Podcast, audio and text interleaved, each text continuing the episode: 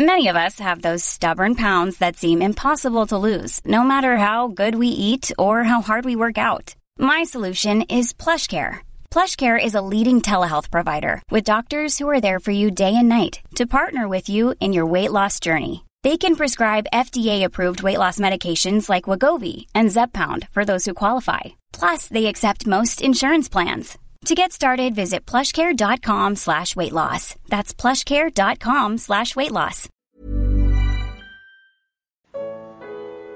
Comentário bíblico com Mari Persona.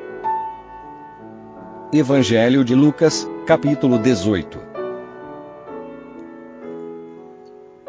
Uma vez uma pessoa me perguntou se uma mulher poderia batizar uma, alguém. E eu não soube responder, aí eu perguntei para o Lemão. E ele falou: Olha, na Bíblia não tem nenhum caso. Não tem nem, nós não encontramos nenhuma vez uma mulher batizando alguém. Então, se não tem na Bíblia, é melhor que o homem batize. Porque são as, as ocorrências que nós temos é sempre um homem batizando e não a mulher. E ninguém vai morrer se esperar um pouquinho até encontrar alguém para batizar. E, e, é interessante pensar assim nas coisas de Deus, para não querer inventar moda, né? não querer inventar coisas diferentes.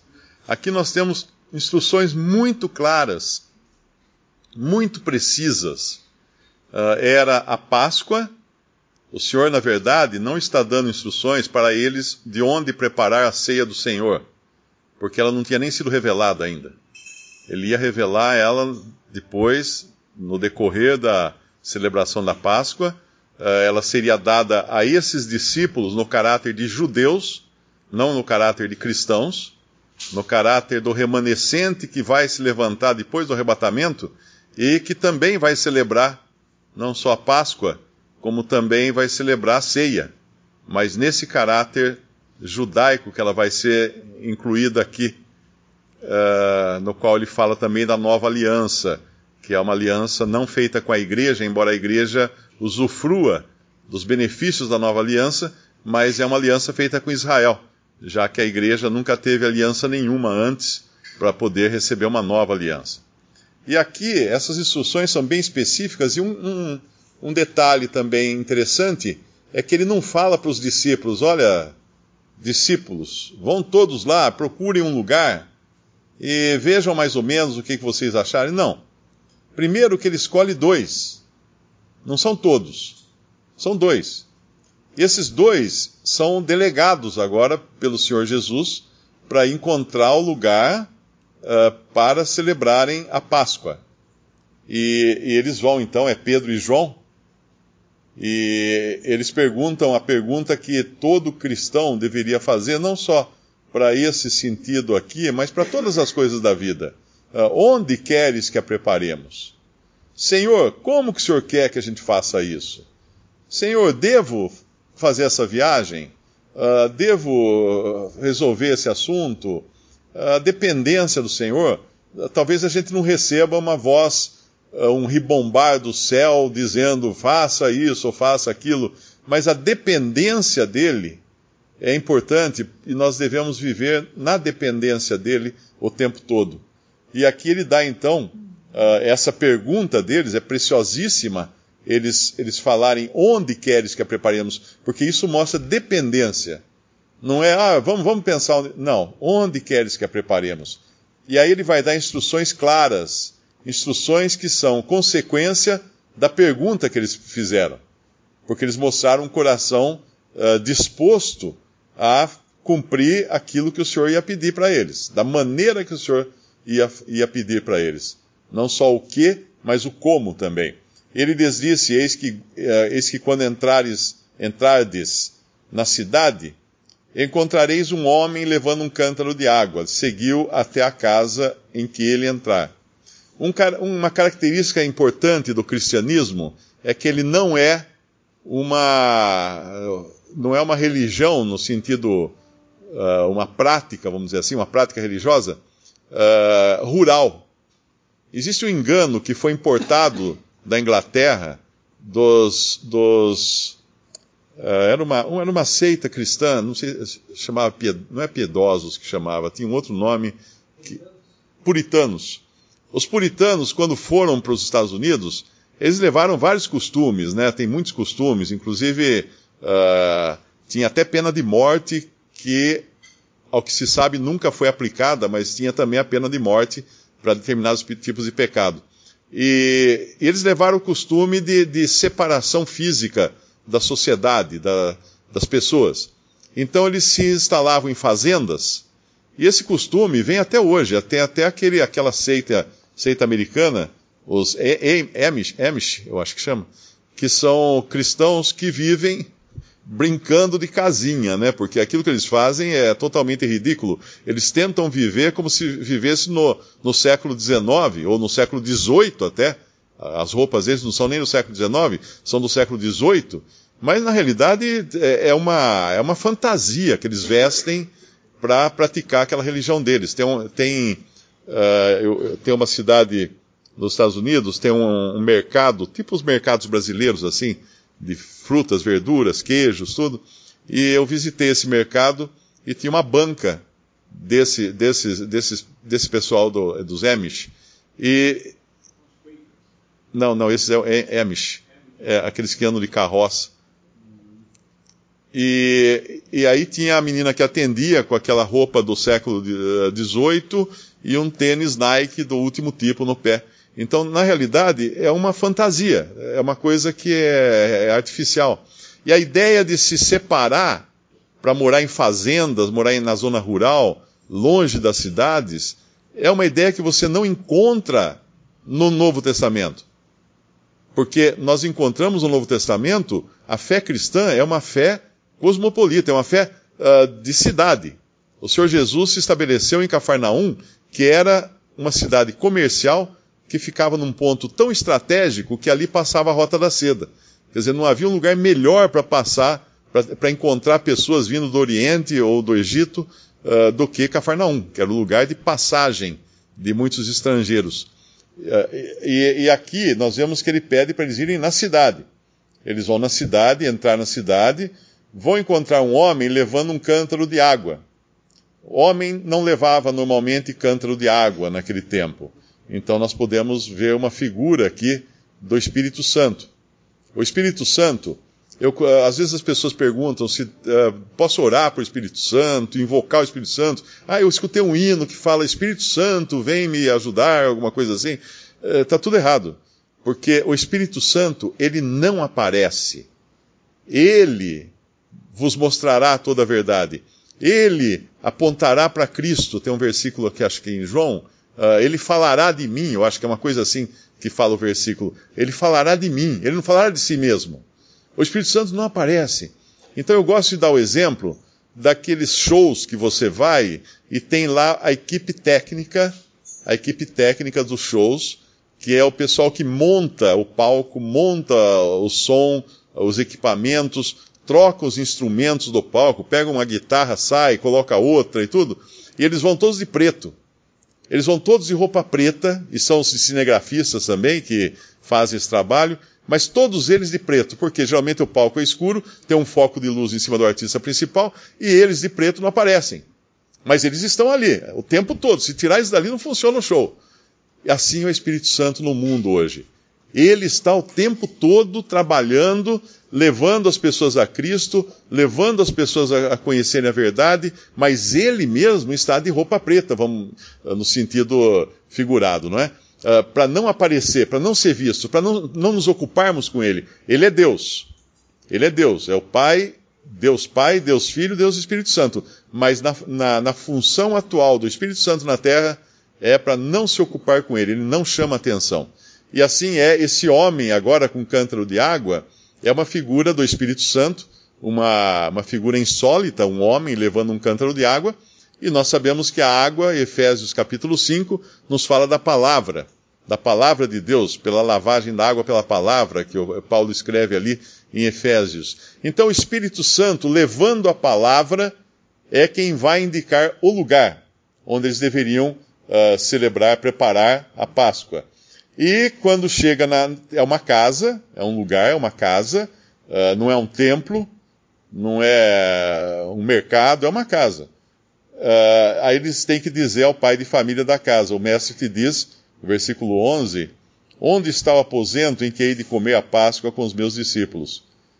Então ele vos mostrará um grande cenáculo mobilado, aí fazer os preparativos. Mas quem que é esse homem da casa? O que, que ele está fazendo? Como é que ele sabia de tudo isso? É, o Senhor prepara tudo. Deus prepara todas as coisas. Ah, a gente se aflige às vezes por querer entrar no, no esquema e querer pôr a mão e, e fazer, mas Deus cuida. Deus, ah, mas e se Deus cuida? E se Deus cuida? Descansa, ele, ele vai cuidar, ele vai cuidar. Uh, eu me lembro até uma irmã uma vez falou: Mas Mário, agora com todos esses irmãos chegando, lugares distantes, como é que vai fazer? Vocês não entenderem? Ele, o seu Espírito Santo vai cuidar.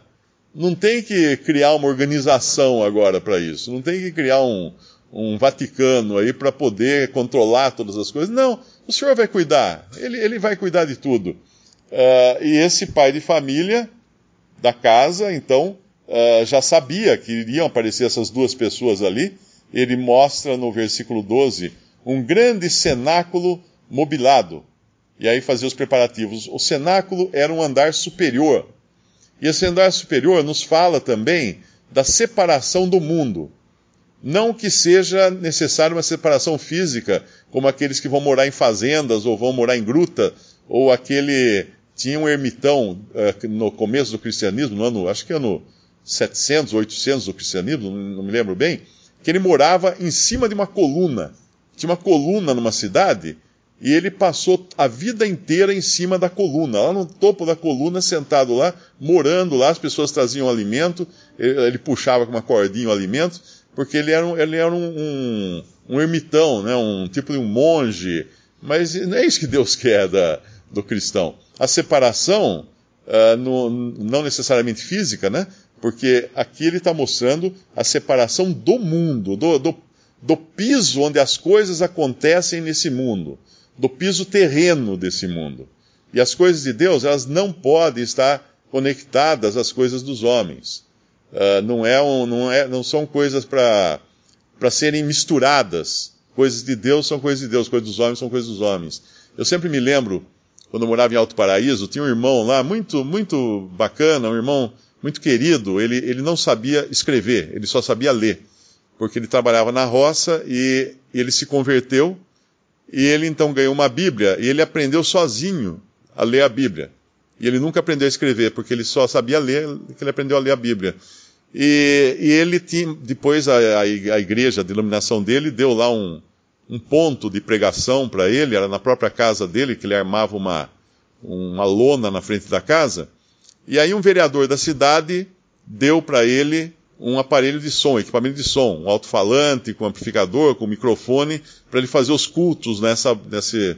Aí quando ele veio falar para mim, uh, irmão, Deus proveu um equipamento de som para nossa igreja, agora vamos poder pegar o evangelho. Eu falei assim, ó, oh, Sebastião, uh, cuidado com as coisas que você recebe aí de incrédulo, hein? Muito cuidado. Ah, não deu outra, né? Passou um tempo, ele veio todo desanimado, oh, irmão, não sabe que está tá difícil agora, porque aquele vereador está no meu pé o dia inteiro para fazer campanha para ele, porque na verdade ele deu aquilo pensando pra, em eu ajudar a campanha dele para ele se reeleger. É, aí esse é, esse é o mundo. Esse é o mundo. Você dá a mão, o mundo vai querer pegar o braço, não tem jeito. Sempre vai ter um envolvimento maior com o mundo. E aqui então ele vai, ele mostra o cenáculo mobiliado, e é grande esse cenáculo é grande. Então, o que isso quer dizer esse grande no versículo 12? Que cabe muita gente, e assim é o lugar que o Senhor escolhe. Ele não tem limites. Nós estamos agora planejando as conferências, né? E infelizmente não encontramos um lugar grande. Encontramos um lugar que, que sempre coube, sempre deu por vários anos, mas são tantas as pessoas que querem participar das conferências agora que não, não teve jeito, não teve como colocar. Mas esses são arranjos nossos, não é? Mas Deus tem um lugar que é um lugar grande, ele tem espaço para todos. Ele tem espaço para todos. E indo eles, no versículo 13, acharam como lhes havia sido dito. Quase que dá para ouvir o Senhor Jesus dizendo para eles assim: Eu não falei? Eu não falei que está tudo lá, daquele jeito que eu tinha explicado para vocês? E aí eles prepararam a Páscoa. E assim são as coisas do Senhor. A gente se aflige, às vezes a gente fica tão, tão apavorado, querendo meter a mão e, e, e, e arrumar as coisas, como, como usar, né? Acho que é usar o nome do homem que tentou arrumar, uh, segurar a arca. Mas não precisa tentar segurar a arca. Ela, o Senhor vai cuidar de tudo. Ele cuida. E assim eles fazem. Uh, e aí vem então a descrição desse, de, dessa, dessa Páscoa com os seus discípulos. Uma frase bonita aqui nesse trecho é essa no versículo 15, quando o Senhor Jesus diz a eles: Desejei muito comer convosco esta Páscoa antes que padeça. Eles não estavam entendendo nada que o Senhor estava falando aqui, uh, como vai dizer mais para frente, eles não estavam entendendo o que era esse antes que padeça, não é? Mas como, como é lindo pensar que o Senhor estava ansioso, desejando muito comer essa Páscoa com eles. Nós sempre pensamos em nós, uh, de queremos nos aproximar do Senhor, de queremos falar com o Senhor, de queremos orar ao Senhor, de queremos nos comunicar com Ele, ter comunhão com Ele, e nunca pensamos no, no outro sentido, não é? Que o, o quanto o Senhor quer falar conosco, o quanto o Senhor quer nos ensinar, o quanto o Senhor quer comer conosco, o quanto o Senhor quer nos encontrar para ter comunhão conosco. E Ele quer, esse é o desejo dele. Ele não precisava fazer nada disso, mas esse é o desejo dele. Ele, ele, é, um, ele, é, um, ele é um copo transbordante de amor, de misericórdia, de graça, e é como se ele ficasse tentando não deixar derramar tudo isso porque Ele quer dar. O nosso Senhor é um, é um Senhor uh, generoso, que quer dar, quer prover, quer, quer ter comunhão conosco. E nós sabemos que tem uma coisa que impede, do nosso lado, não do lado dele, e é o pecado. E às vezes, quando nós estamos em pecado, nós fugimos, né? Nós nos escondemos entre as árvores do jardim, nós tentamos fazer alguma coisa que cubra o nosso pecado, fazemos um cinto muito mambembe de, de, de folhas de figueira, tentamos fazer alguma coisa, mas na verdade não é nada disso. Ele quer, ele deseja, e ele desejava comer com seus discípulos eh, essa, com seus discípulos essa Páscoa. Nós celebramos a ceia do Senhor no, no primeiro dia da semana e às vezes chegamos aqui com os pés arrastando, mas não, não, não pensamos no desejo que o Senhor tem também de estar conosco na presença dEle, na ceia do Senhor. Visite respondi.com.br. Visite também 3minutos.net.